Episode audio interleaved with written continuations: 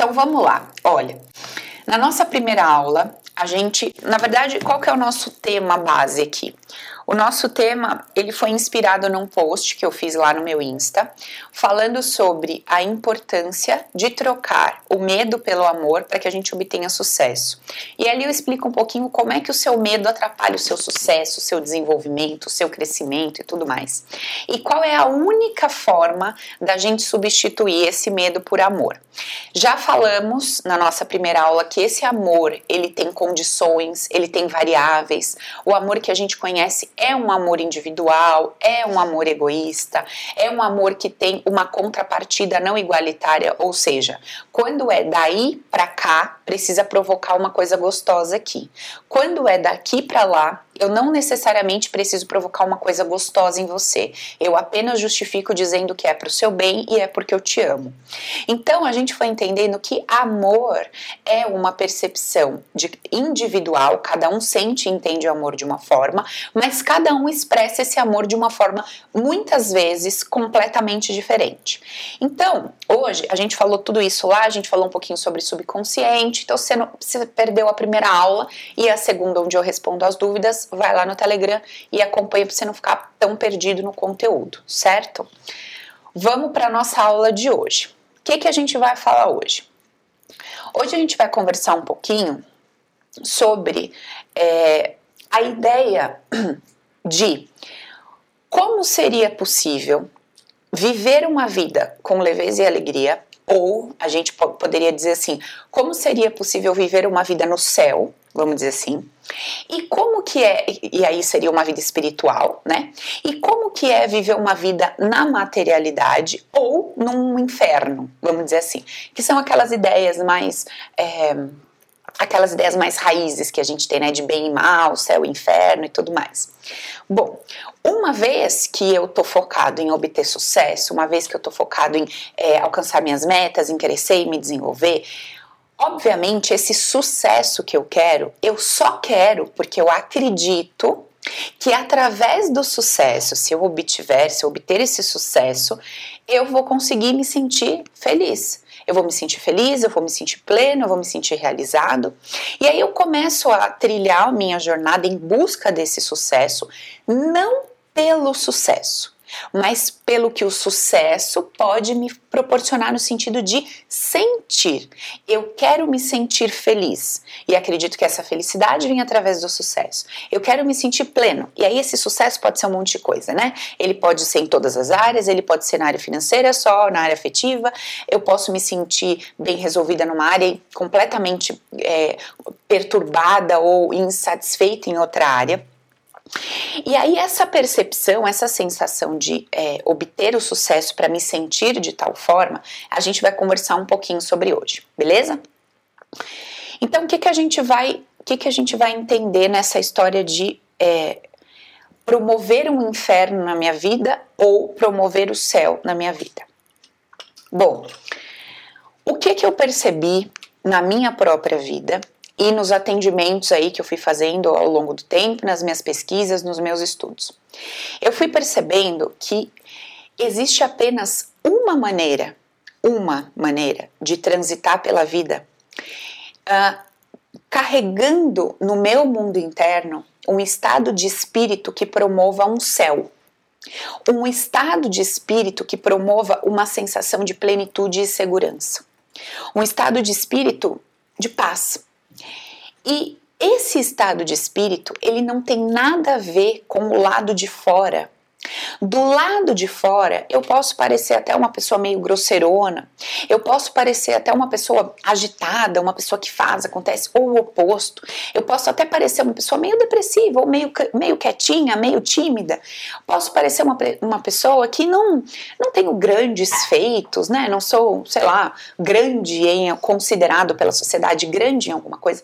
Mas no meu mundo interno, eu carrego essa sensação de viver no céu de viver em completude com a vida, com aquilo, em harmonia com a vida, com qualquer coisa que aconteça.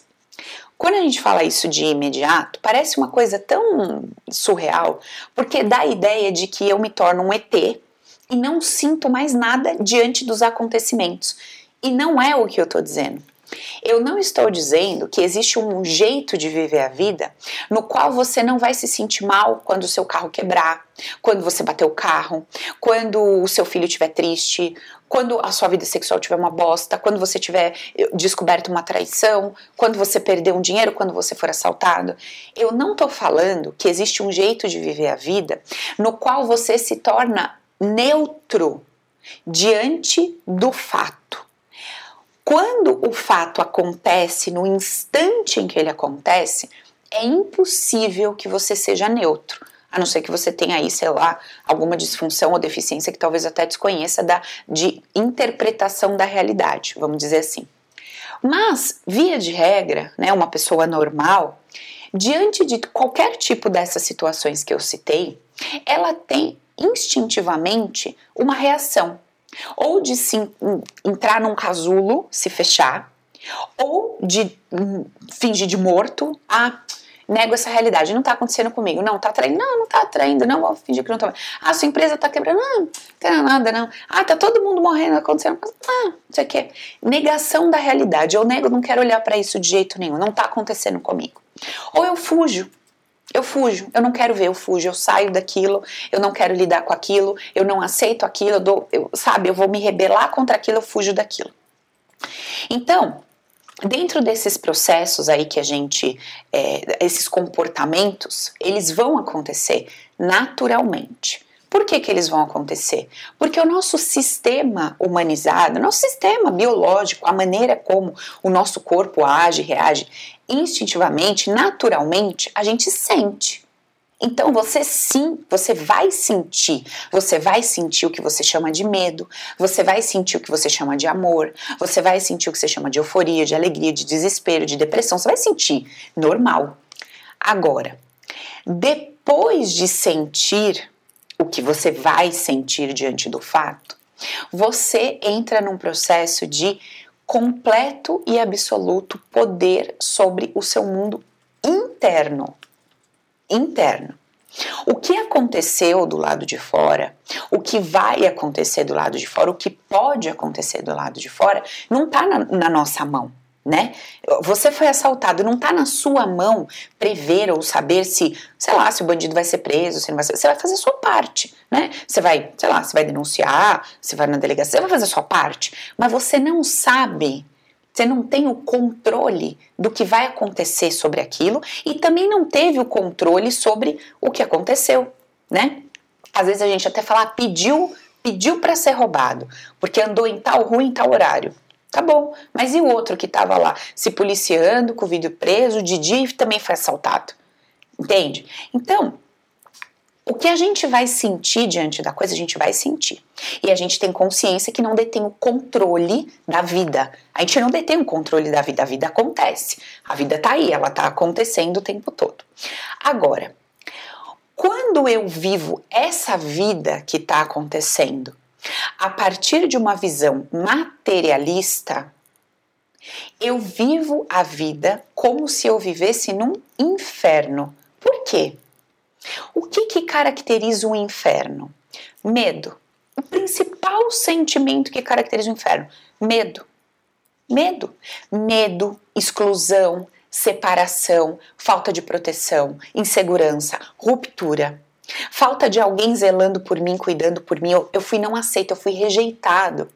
E eu fui excluído, fui colocado à margem, fui jogado nesse lugar chamado inferno, onde eu vou sofrer eternamente, onde eu vou sentir dor, insegurança. Então, essa, todas essas percepções consideradas por nós negativas, nós poderíamos colocar um igual e colocar a palavra inferno. E todas as percepções positivas, se sentir inserido, parte, pertencente, segurança, amor, alegria, a gente poderia colocar um igual e colocar o nome de céu. Beleza? Faz sentido essa analogia aí? Tá bom. Uma vez que eu tenho essa consciência, eu vou compreender que só existe uma forma, uma, não tem duas. Só existe uma forma de eu escolher racionalmente conscientemente viver no céu. Não existem duas formas, só uma. Por que, que não existem duas? A vida vai acontecer. O jogo da vida vai acontecer. Pessoas vão nascer, pessoas vão morrer. Pessoas vão dar um prato de comida e pessoas vão roubar um prato de comida. Pessoas vão ajudar alguém que está machucado e outras pessoas vão ferir. Então, essa é a vida, esse é o jogo da vida, tá aí acontecendo, né? A gente abre jornal, a cada dia a gente vê um negócio, uma notícia, a coisa está acontecendo. Pessoas prendem, pessoas soltam. Pessoas machucam, pessoas ajudam a tratar. A vida acontecendo. Essa vida não vai mudar, pelo menos não neste exato momento. Então, essa vida está aí há trocentos milhões de anos acontecendo dessa forma, até hoje não mudou. Então, vamos trabalhar com a hipótese de que ela continue como está. Se eu quero viver no céu, eu não posso viver a partir da materialidade. O que é a materialidade? Materialidade é aquilo que o meu olho percebe, é aquilo que o meu ouvido escuta, é aquilo que eu sinto diante do que está acontecendo. Tudo isso é materialidade. Então, na materialidade, eu vejo as coisas com base no julgamento humano. Se eu vejo alguém matando alguém, qual é o meu julgamento? Ah, que absurdo, meu Deus, como é que pode um negócio desse? Nossa, que mundo injusto, que mundo cruel. Quando eu sinto e vivo a vida materialmente falando, injustiças existem, uh, problemas existem, dores existem, enfim, toda sorte de problemática ali existe quando eu vivo a vida a partir de uma visão material. Quando eu escolho viver a vida a partir de uma ótica espiritual, ou seja, qual é a diferença? A diferença é que na ótica material eu me identifico como sendo um ser humano e me identifico dentro da dualidade humana de bem e mal, certo e errado. Então, eu vivo uma vida material com base nesses conceitos. Quando eu vivo uma vida material com base nesses conceitos, eu vivo uma vida infernal. Por quê? Porque estamos no inferno. Aqui tem injustiça, aqui tem medo, insegurança, todos esses sentimentos e dores que a gente sente. Quando eu escolho viver a vida a partir de uma ótica espiritual, qual é a ótica espiritual? Eu estou tendo a ilusão de ser um ser humano. Estou tendo a ilusão de sofrer essas coisas, estou tendo a ilusão de perceber algo como ruim, como negativo. E por que, que eu digo que eu estou tendo a ilusão? Porque numa visão espiritual não existem várias coisas acontecendo, não existem várias emoções, não existem é, possibilidades de diferença no sentido de bem ou mal, que seriam a dualidade existe uma unidade. Então, quando eu escolho viver a vida, viver a vida humana a partir de um conceito espiritual, o que que eu estou fazendo? Eu estou vivendo o dia a dia, aquilo que a vida me traz, estou sentindo como humano, como eu disse, a gente vai sentir, porém depois que eu vivi, depois que eu senti, eu busco a minha consciência espiritual e não a minha consciência material. Através dessa busca da minha consciência espiritual, eu começo a enxergar esse todo como uma unidade. E nessa unidade só existe um sentimento, que é o amor. Nessa unidade só existe o bem. Nessa unidade não existe um, um contra, não existe uma guerra, não existe uma luta. Na visão materialista, sim. Na visão espiritual de unidade, não existe. Então, é uma escolha que eu faço de conseguir, eu escolho conseguir buscar, atrás de todas as situações que eu vivo enquanto humano, o amor. Sabe aquela frase: quem procura acha? É isso que acontece. Quando você procura o amor, você vai encontrar amor atrás de qualquer dinâmica, de qualquer situação que você esteja vivendo. Quando você procura dor ou injustiça, é exatamente isso que você vai encontrar. No caso do ser humano que vive a partir de uma ótica material, ele nem precisa procurar muito, porque já está escancarado ali para ele. Nós aprendemos que um monte de situações representam injustiça, erro, é, te dá raiva ver aquilo, te dá ódio, você sente uma indignação, como é que pode, pessoas vis, pessoas cruéis e tudo mais. Quando você passa a viver a vida humana que contém todos esses elementos, mas você começa a querer enxergar, procurar e encontrar amor atrás de tudo que está acontecendo, com base na ideia de unidade, você vai encontrar. Quer ver um negócio que eu vou compartilhar com vocês? Ontem nós fizemos o último, uma, a última aula ao vivo da minha turma 4, 3, né, amiga? Da turma 3, né? Da nossa turma 3 do Open. Ontem a gente fez a última aula ao vivo da turma do Open. E o que, que aconteceu nessa aula? A gente teve um depoimento de uma mulher que ela foi a primeira vez que ela vem fazer um trabalho assim mais profundo de autoconhecimento, já estuda, né? Estuda, vê vídeos e tal, mas não tinha feito um trabalho no nível tão profundo. E ela uh, descobre, através dos processos que a gente disponibiliza lá no trabalho, no, dentro do treinamento, que ela sofreu um abuso do pai por algum tempo e que ninguém falou nada, enfim, teve todo um cenário ali que acontecia. Ela também via aquele pai agressivo, agredindo a mãe, tinha todo um cenário familiar bem conturbado e, além disso, tinha essa questão do, do pai abusá-la constantemente. E ela acessou essa memória ela tratou toda essa dor. Ela entendeu, dentro da nossa metodologia do bebê no ventre e da autorresponsabilidade, onde o poder é meu, onde eu me coloco nas situações e ninguém me coloca nelas, ela descobriu, a partir dessa nova visão, o porquê energeticamente, inconscientemente, ela se punha naquela posição. E essa nova consciência, esse novo, esse trabalho todo que ela fez de limpeza, de nova percepção, ela dizia ontem pra gente, eu vou até pedir autorização dela para cortar o trecho onde ela deu o depoimento e a gente divulgar para vocês nas redes, vou ver se ela autoriza, porque é, foi bem assim emocionante, é bem forte você ver isso acontecer. Ah, ela, ela compartilha com a gente dizendo que ela nunca conseguiu sentir um amor tão genuíno e tão profundo por aquele pai e por aquela mãe. Depois de toda a consciência que ela adquiriu sobre ela, sobre o pai e sobre a mãe. Nós, no treinamento, não trabalhamos com a ideia de perdão. Então, ela não perdoou o pai, ela não perdoou a mãe, ela não perdoou ninguém. Ela entendeu que o processo inconsciente energético dela, colocou ela numa determinada situação. Ela lia aquela situação até então como uma situação de injustiça, de crueldade, de absurdo, de bizarrice, e ela viveu uma vida inteira onde? Num inferno. Quando ela desconstrói essa ideia do mal e quando ela limpa a dor que foi criada dentro dela devido à ideia do bem e do mal, quando ela se liberta disso, ela consegue amar. Claro que não é o amor incondicional, universal, mas é o amor no sentido de não dor.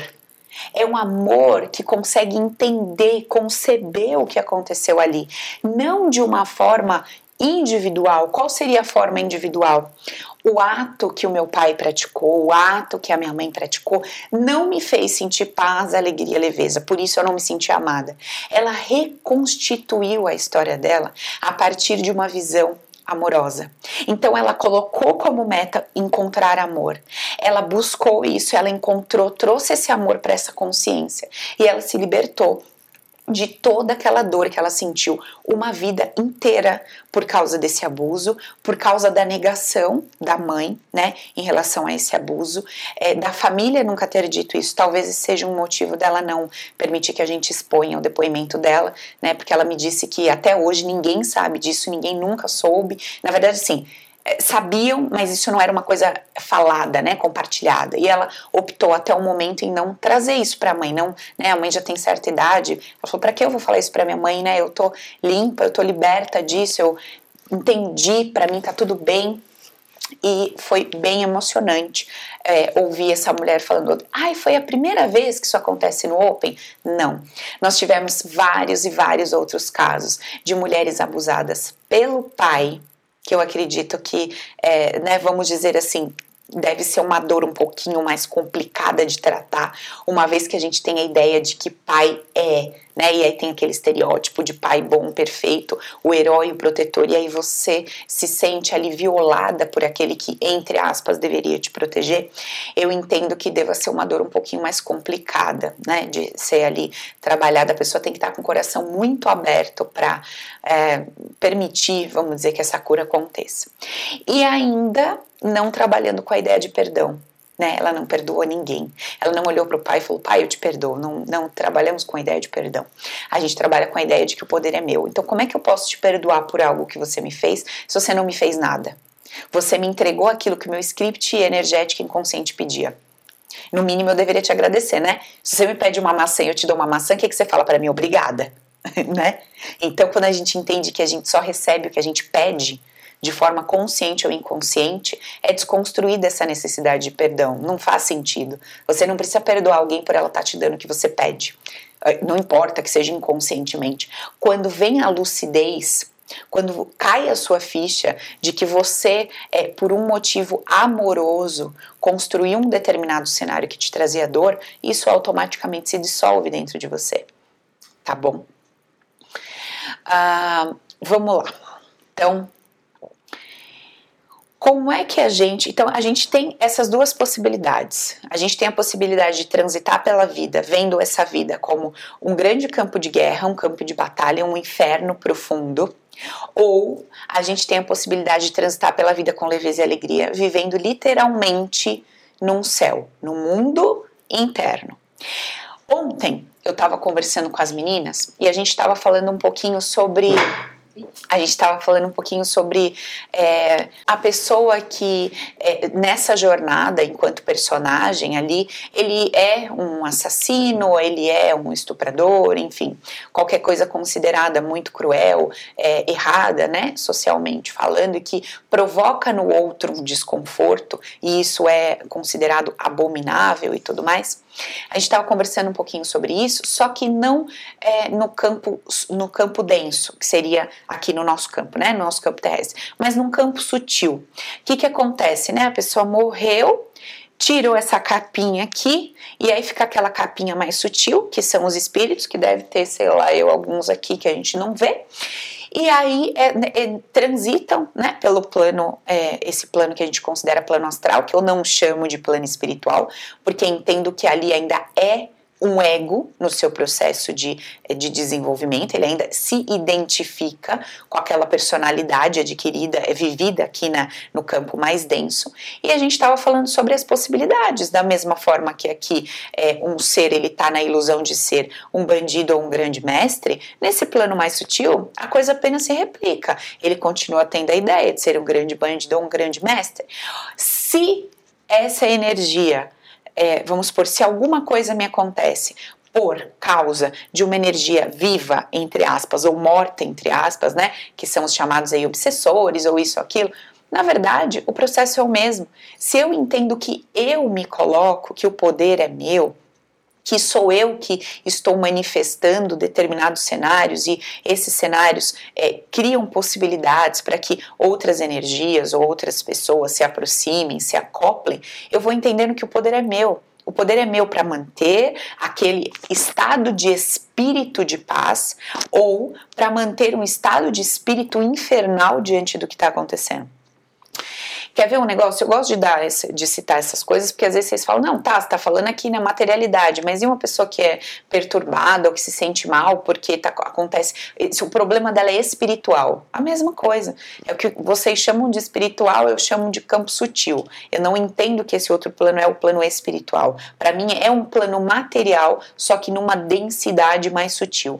Porque para mim ainda é um campo material? Porque se tratam de ideias materiais, a personalidade se estendeu, não houve uma mudança. O espírito ali ele não está na consciência de espírito, ele está na consciência de continuar sendo o João, o Mário, o Zé, ou qualquer coisa que seja, né? Que é o que a gente vê nas literaturas como cidade astral, ou umbral, ou sei lá o que, qualquer coisa que tenha do outro lado, certo?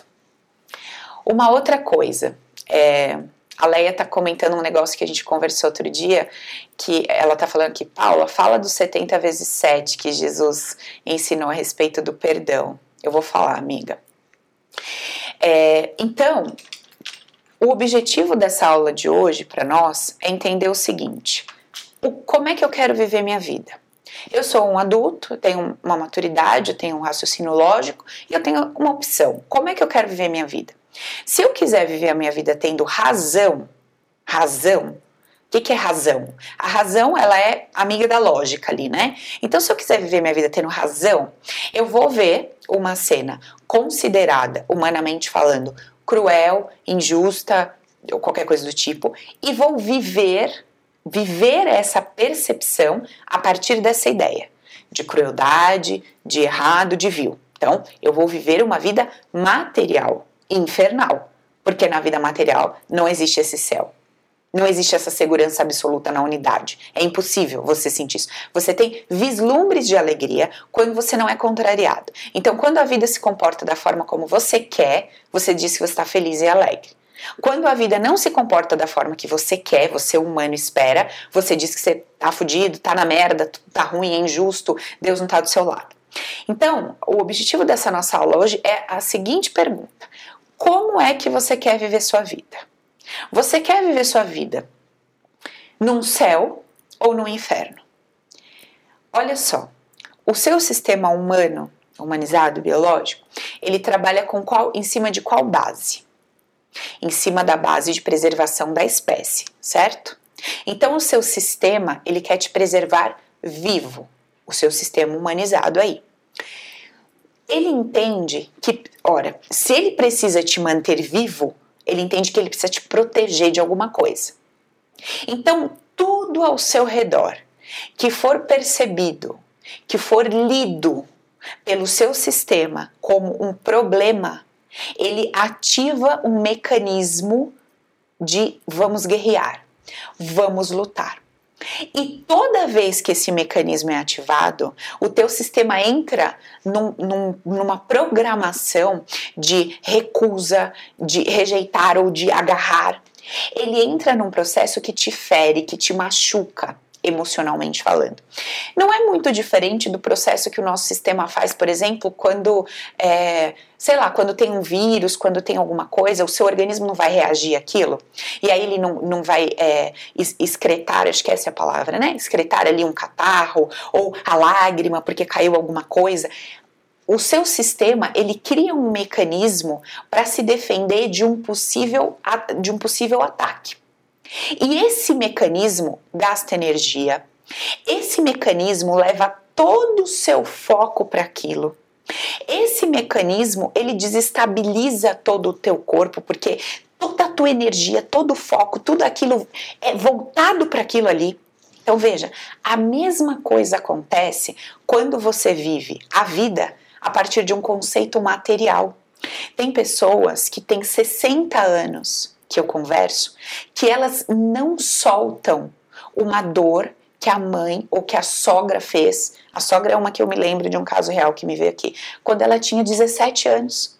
Ela era casada e a sogra falou uma frase para ela.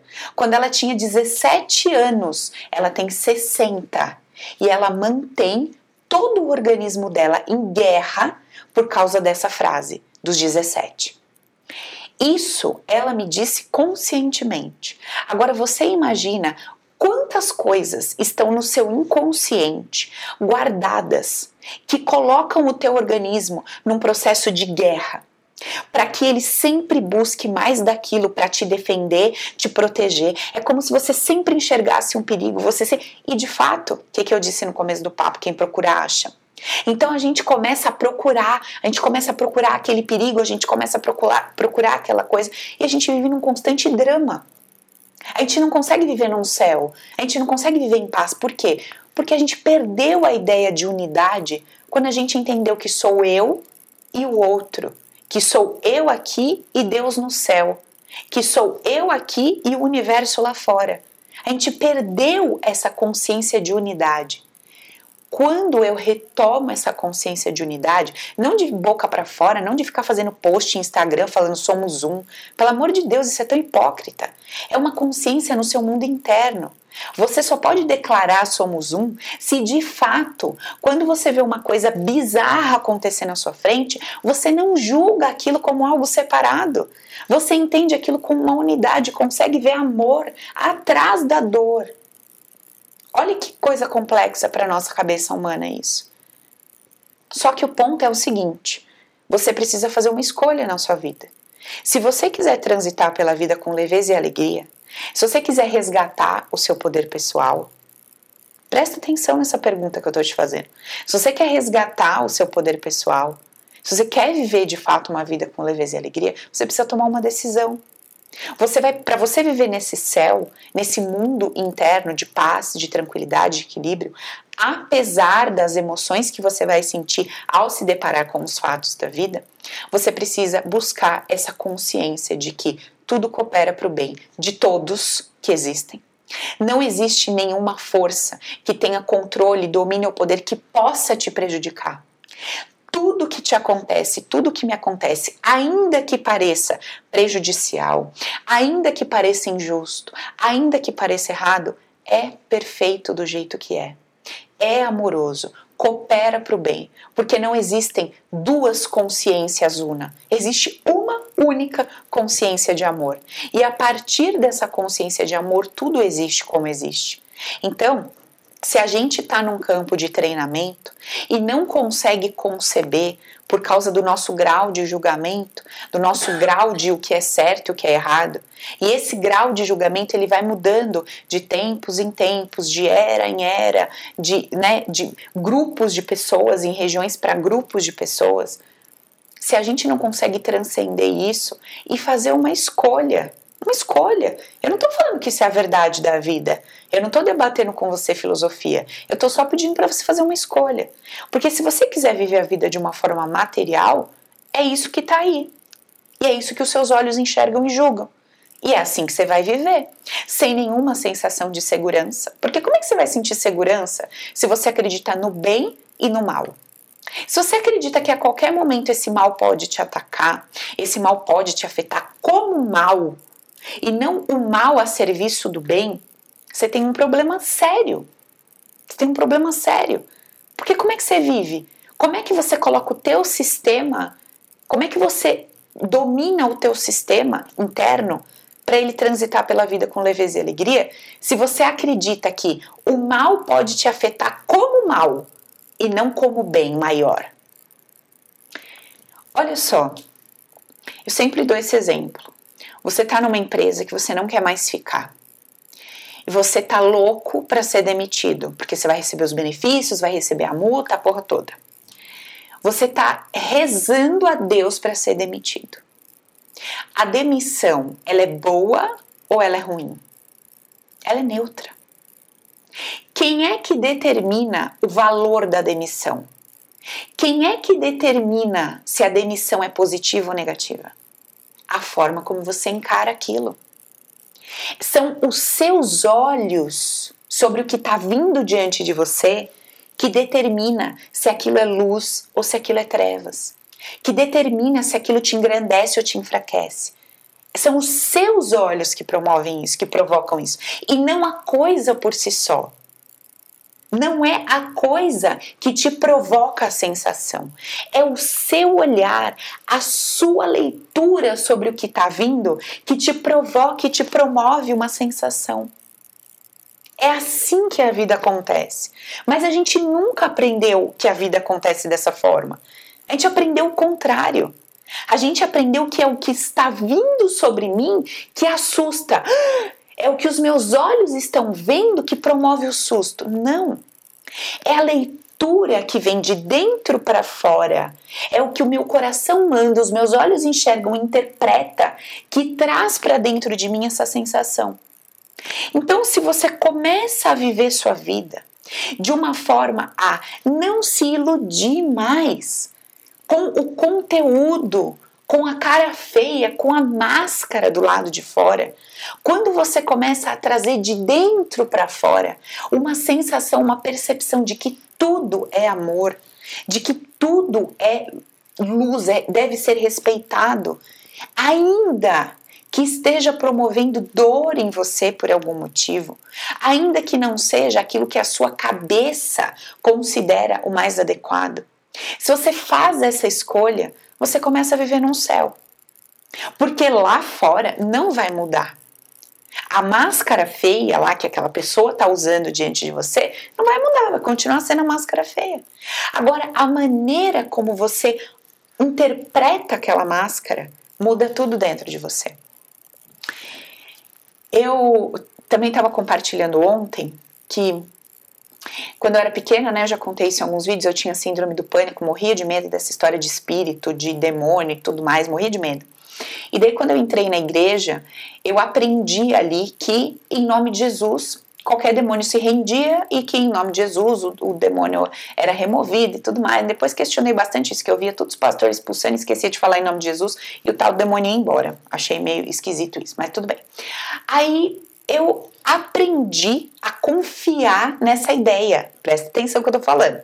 Eu aprendi a confiar na ideia de que qualquer ser que aparecesse diante de mim, se eu falasse sai daqui em nome de Jesus, ele tinha que obedecer, ele tinha que sair. É o que eu aprendi. Eu confiava nessa ideia e eu me tornei uma excelente expulsadora de demônios. Qualquer pessoa que chegasse, meio que eu achasse que estava meio perturbada, com uma dor de cabeça, com um troço, punha lá de joelho, a pessoa fazia uma oração, o demônio aparecia, o demônio sumia, o demônio ia embora. Era uma loucura, virei expulsadora de demônios assim, beleza tinha 12, 13 anos aí, tinha, eu tinha muita fé, eu acreditava muito na ideia ali que eu pregava e tal.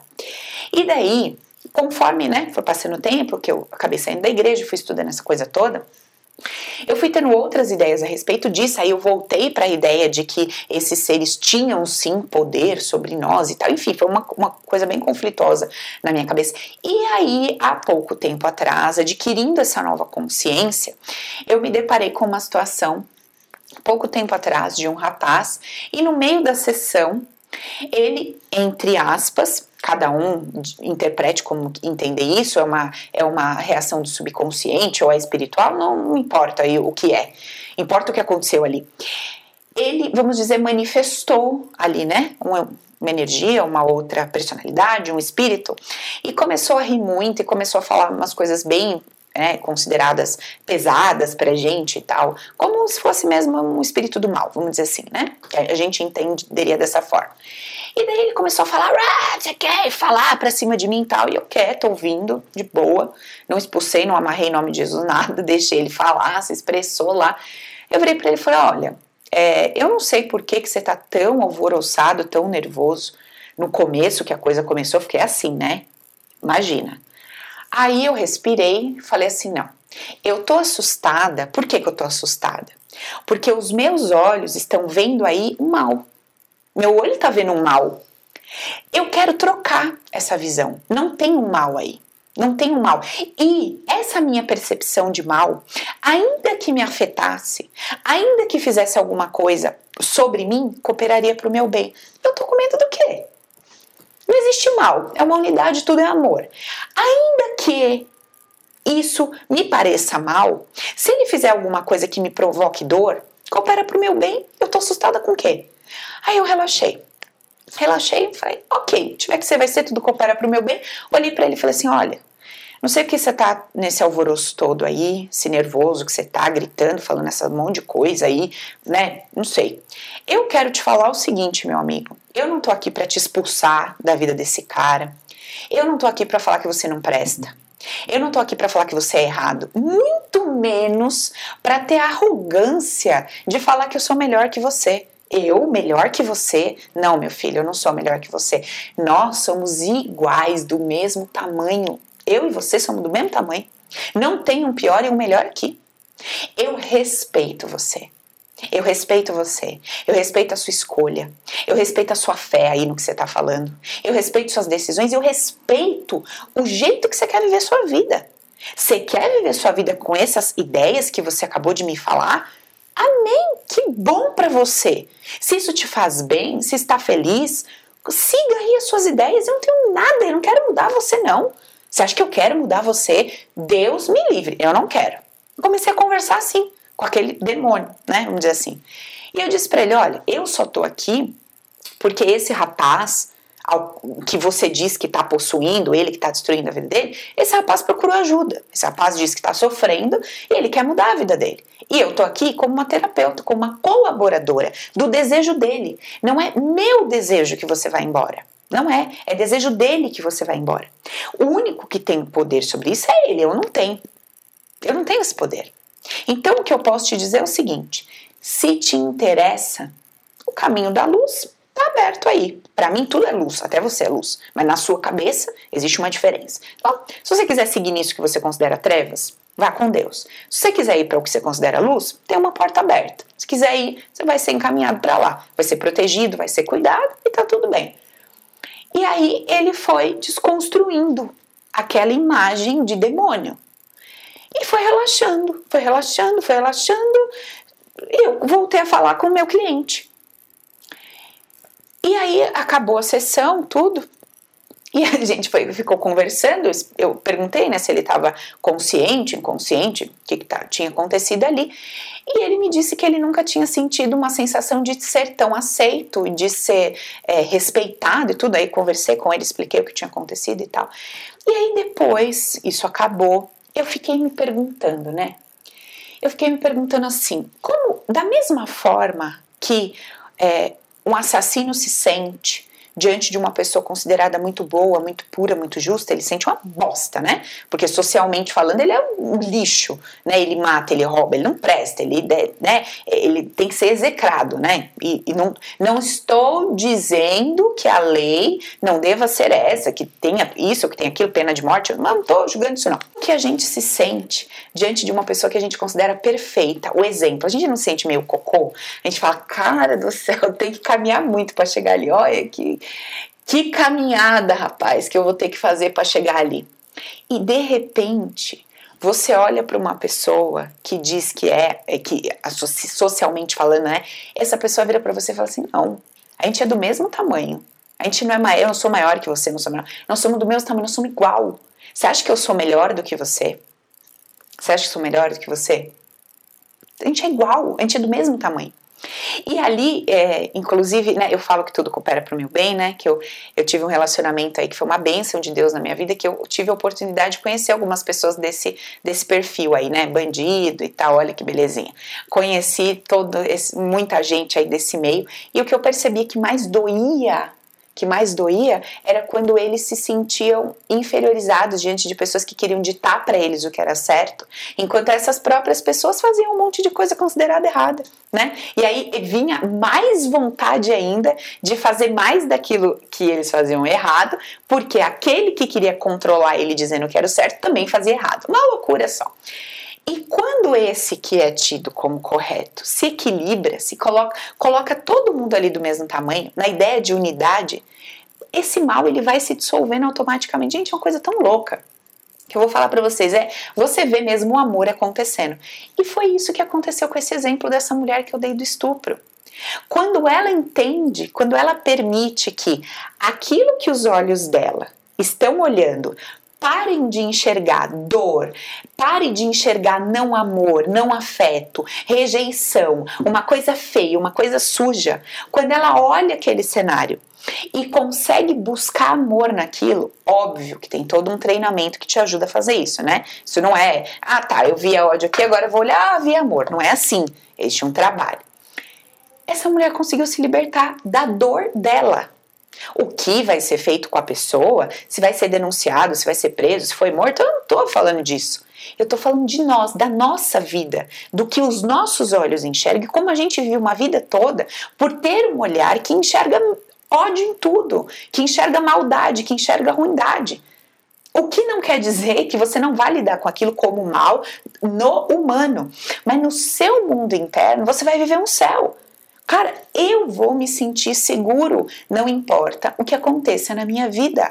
Eu vou aprender a criar aqui dentro um campo de segurança para que eu não coloque constantemente o meu sistema, o meu organismo, a minha vida em estado de guerra. Quando você está em estado de guerra, você não consegue olhar para nada. Você está em total desequilíbrio.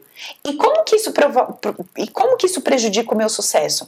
Puta merda, você não consegue pensar em nada. Você vai dar um passo para abrir um negócio, você está imerso naquele medo, naquela insegurança, de perder tudo, de ser uma vergonha, do que os outros vão falar. Aí você vai começar um relacionamento, você está imerso naquele medo. Mas e se o, cara vai me trair e, e não sei o que, que meus pais vão pensar, não tem o padrão adequado, e se morre, e se eu fico sozinha. Aí você vai tentar constituir uma família. Mas aí é o filho, o que, que vai ser, como é que vai ser, que os outros vão pensar, e se vier homossexual, e se não sei o que, um monte de coisa. Ah, então eu vou. Outra coisa que eu vou olhar ali.